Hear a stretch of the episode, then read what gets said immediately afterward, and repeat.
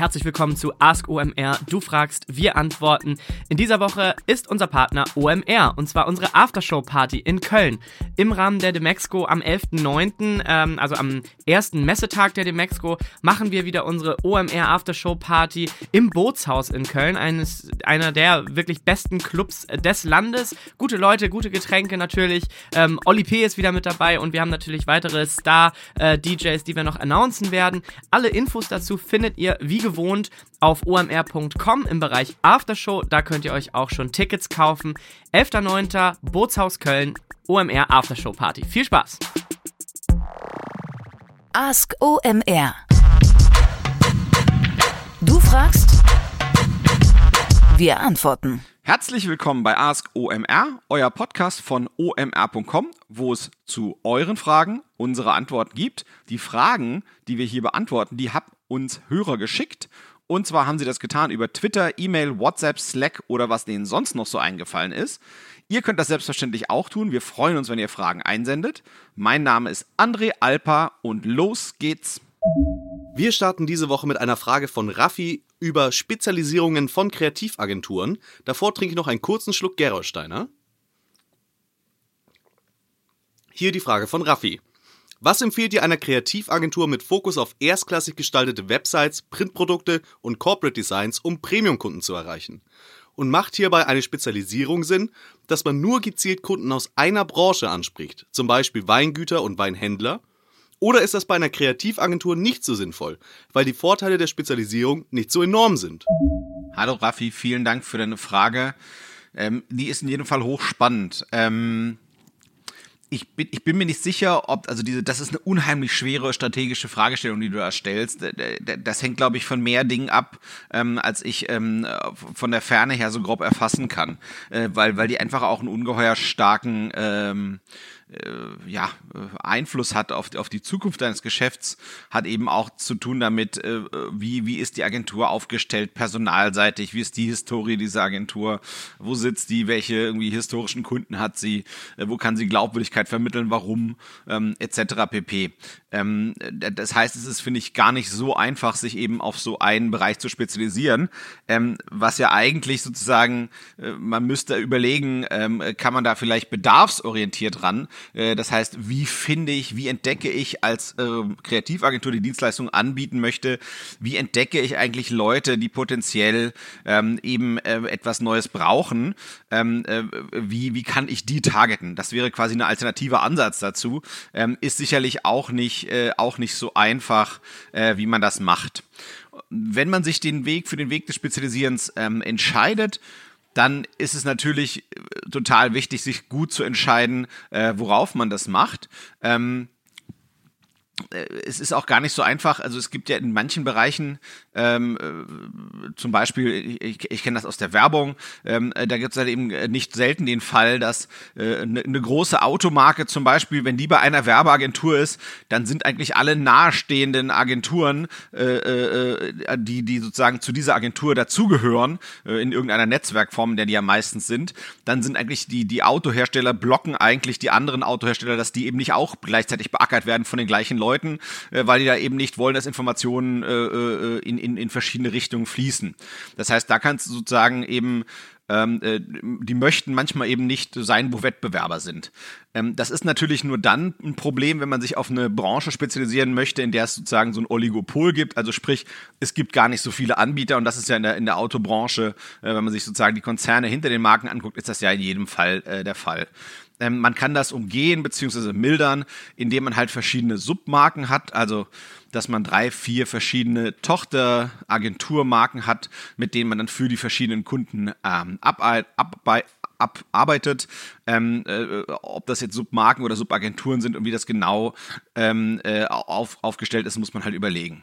So, das heißt, wenn man sich spezialisiert, dann glaube ich, ähm, muss man sich auf etwas spezialisieren, wo es sehr viele ähm, ähm, äh, Anbieter gibt. Und ich glaube, da ist sozusagen dein Weinbeispiel, das von dir gewählte, ähm, natürlich extrem elegant. Äh, lustigerweise ist einem der Kollegen, die mit mir zusammen die Antworten auf die Fragen auch eingefallen, dass es eigentlich eine äh, Kreativagentur gibt, die tatsächlich genauso spezialisiert ist. Äh, ich nehme mal an, die war der Hintergrund deiner Frage, die heißt Ruska Martin Associates.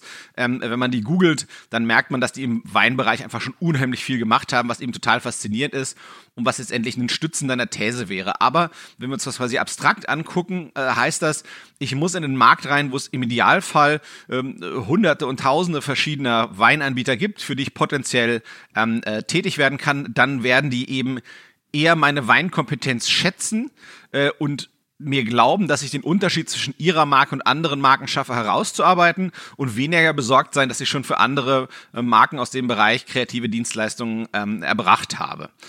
Ähm, und ich glaube, wenn man sich eben anfängt, in, in so einer Spezialisierung äh, reinzuhämmern und dann eben sozusagen so, so ein Branchenspezialist als oder, oder, oder ein Branchensteckenpferd eben nach außen signalisieren möchte, dann glaube ich, macht es halt eben extrem Sinn, mit diesem Word of Mouth zu arbeiten, also sprich Weiterempfehlung zu gut Deutsch. Das heißt eben zu gucken, ähm, äh, wer sind eigentlich meine Kunden, wer, wer, wer findet mich eigentlich gut und dann mit äh, versuchen, die als Testimonials zu gewinnen, dass die dann sozusagen wiederum äh, gut über mich sprechen und, und, und über den sozusagen Prozess, die Erfahrung mit mir ähm, und dass ich dann eben an die Leute, die die kennen, wieder rangehen kann. Denn solche Branchen, in der es glaube ich eben viele Anbieter gibt, ich glaube, da kennt kennt man sich ziemlich gut untereinander, klüngelt gut miteinander und das ist ein extrem guter Weg, glaube ich, da reinzugehen.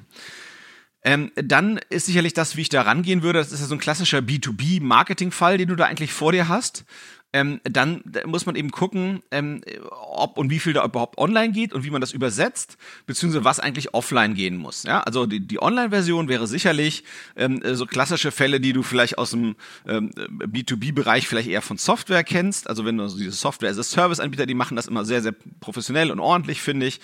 Die sagen dann, hey, keine Ahnung, äh, ein E-Book zum Thema äh, Weinflaschen-Label-Design für Einsteiger oder so. Dass die Leute einfach irgendwas haben, wo, worüber sie sich eigentlich erste Gedanken machen äh, äh können, äh, äh, was man sozusagen als Anforderungskatalog oder, oder, später als Spezifizierung an die Kreativagentur äh, geben könnte, wenn sie einen Teil des kreativen Prozesses selber machen wollen. Ähm, äh, und im Prinzip dann, was man eben auch machen würde, ist ähm, Erfolgsgeschichten präsentieren. Also, also vielleicht auch einfach nur so, so ein äh, das sind, das sind Sachen, irgendwie Label vorher, nachher und was sozusagen die Gespräche waren und, und, und wie es dazu gekommen ist äh, und, und, und wie das dann sozusagen dieses neue Design des Weins äh, dann den Absatz dieses Weins im Idealfall befeuert hat ähm, und dann eben versuchen, diese Informationsbröckchen, die man hat, für die versuchen dann wieder dediziertes Marketing zu machen. Also im Prinzip so ein klassischer Content-Marketing-Ansatz, ähm, äh, den man da fahren könnte. Und das Zweite, ähm, also und, und, man kann ja irgendwie auch relativ, also ich finde immer, bei, bei sowas muss man einfach nur mal nüchtern nachdenken. Das ist so für mich so eine klassische ja, so ein bisschen sportliche, sportliche Einstellung machen. Ne? Also wenn, wenn ich das wäre, ähm, es gibt die große Weinmesse, die heißt Pro Wein. Da gibt es ein Ausstellerverzeichnis, da sind 5000 Leute. Ähm, äh, ich, es ist durchaus möglich, sagen wir mal, deren, einen guten Teil von deren E-Mail-Adressen zu recherchieren und die mal mit E-Mails zu befeuern. Weiß nicht, ob man das nur darf. Das ist wieder eine andere Fragestellung. Vielleicht gibt es über den ähm, äh, Veranstalter einer Messe eine Möglichkeit, wie man das machen kann. Ähm, wenn nicht, wenn man irgendwie einen guten Teil dieser E-Mail-Adressen schafft einzusammeln, äh, kann man sich Audiences bauen, äh, im, im, äh, insbesondere bei Facebook, aber eben auch bei anderen, also solche wie so Remarketing-Listen. Und dann kann man von dort aus eben auf diese Lookalike Audiences gehen, also diejenigen, die so ähnlich sind wie die E-Mail-Adressen, die ich hochgeladen habe. Und damit kann man die eigentlich sehr, sehr gut mit bezahlter äh, Werbung äh, sozusagen mit Nachrichten targeten. Und die Nachrichten können dann eben sein, hier Erfolgsgeschichten, äh, fünf Stories, wie ähm, ein neues Weinlabel den Weinumsatz dieses der Hersteller verdoppelt hat oder so. Und dann sind natürlich alle super neugierig drauf, okay, wie sah das alte Label aus, wie sah das neue Label aus, was hat sich eigentlich getan im Hintergrund und, und wie, wieso ist dann deren Wein durch die Decke gegangen.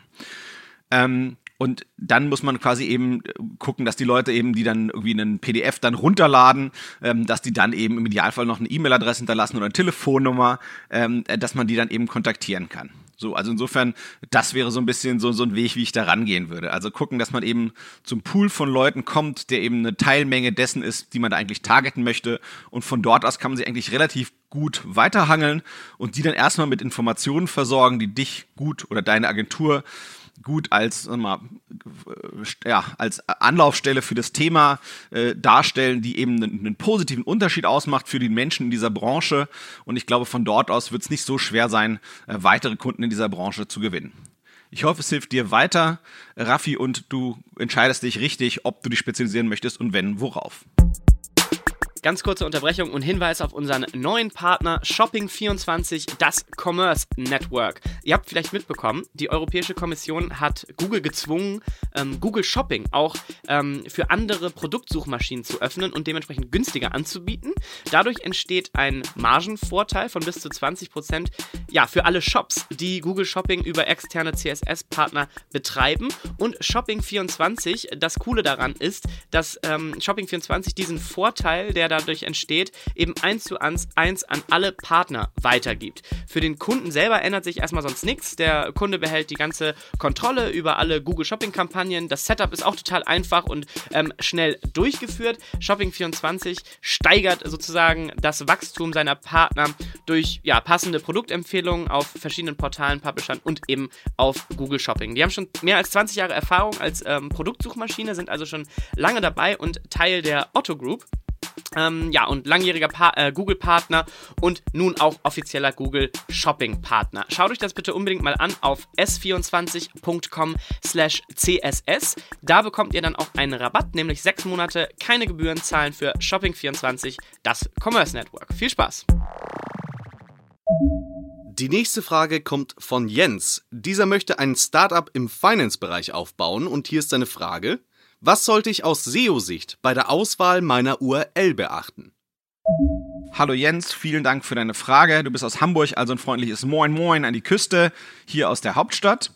Ähm, ja, vielen Dank für deine Frage zum Thema äh, Wahl der URL. Ähm, ich habe dazu eine ganz radikale Einstellung. Ich würde da überhaupt fast gar nicht über Suchmaschinenoptimierung nachdenken.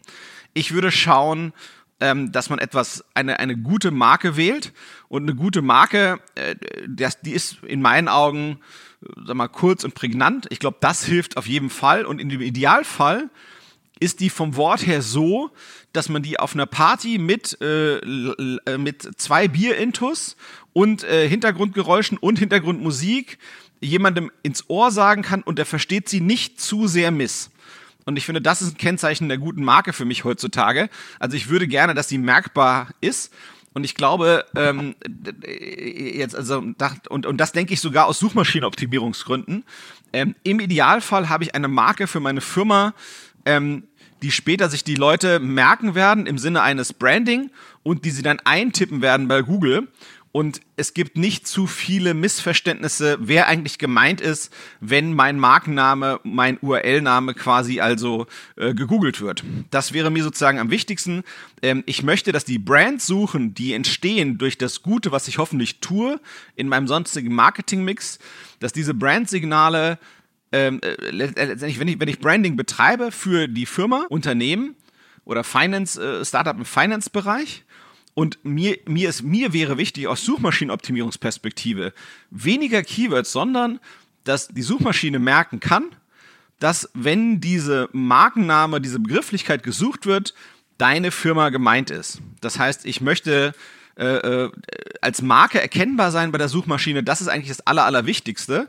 Und ansonsten würde ich gucken, dass die URL eben äh, wahrscheinlich möglichst kurz ist. Ähm, es gibt natürlich immer die Herausforderung, dass eben äh, viele schöne Begrifflichkeiten weg sind, äh, schon genutzt sind oder ungenutzt sind und dann horrende Preise dafür ähm, verlangt werden. Da muss man eben gucken, wo ist da der, der beste Kompromiss, den man finden kann. Ähm, das ist sozusagen für den Teil, der äh, vor dem Punkt kommt. Ähm, und dann kommt nochmal das Thema Top-Level-Domain, also das, was nach dem Punkt kommt. Ähm, also sprich, welche Domain-Endungen finde ich gut. Ähm, ich persönlich würde eigentlich, wenn ich große Ambitionen habe, immer versuchen, mit einer .com äh, zu starten und wenn mein Kernmarkt Deutschland ist, die .de noch dazu zu haben. Wenn ich weiß, dass ich auf absehbare Zeit, wenn nicht sogar für immer nur in Deutschland sein werde und in den nächsten zehn Jahre denke, nur in Deutschland Geschäft zu machen und mir das total ausreicht und ich gar keine so großen Ambitionen habe, ähm, dann würde ich wahrscheinlich mich zufrieden geben in der .de-Domain. Ähm, ich bin kein großer Fan von den exotischen Endungen, äh, sei es .berlin, .blog oder .io. im Endeffekt ist es doch so, die Leute merken sich äh, deine Marke und im Zweifel äh, landet dann irgendeine andere Domain oder Domain-Endung über dir in deinen Suchergebnissen, die vielleicht eben die vorteilhaftere Domain-Endung hat, die halt einfach immer noch etablierter ist. Ähm, äh, Top-Rankings mit exotischen Top-Level-Domains ähm, sind immer noch exotisch. Insofern würde ich auf das gute, alte, bekannte und vertraute setzen. Das heißt, einen tollen Markennamen finden, ähm, den man sich leicht merken kann, der wenig Missverständnisse bietet, ähm, den auch die Suchmaschine gut unterscheiden kann von anderen Marken, die sie noch kennt. Das ist sozusagen das vor der Top-Level-Domain und hinter, hinten dran äh, möglichst gewohnt ist. Und dann eben gucken, dass man sich nicht zu sehr äh, tot bezahlt und tot sucht, äh, weil es ist eben durchaus auch anstrengend und schwer, äh, einen guten Markennamen zu finden für das, was man eben machen möchte. Ich hoffe, es hilft weiter, Jens, und viel Erfolg bei deinem Startup. Ja, das war heißer Scheiß und außerdem war das die Folge 78 von Ask OMR, eurem Frage- und Antworten-Podcast von omr.com. Bitte, äh, wenn ihr uns auf Social Media oder euren Kollegen gegenüber lobt, denkt nicht nur an die Stimme, die euch äh, die Antworten zwitschert, nämlich André Alpa, sondern sagt immer auch dazu Kai Rieke und Erik Siegmann. Die helfen mir nämlich immer dabei, die Antworten für euch zu erarbeiten. Bis bald auf Ask OMR. Sagt's allen Freunden, Verwandten und Kollegen, das Ding muss man hören, dann lernt man was über Online-Marketing. Tschüss.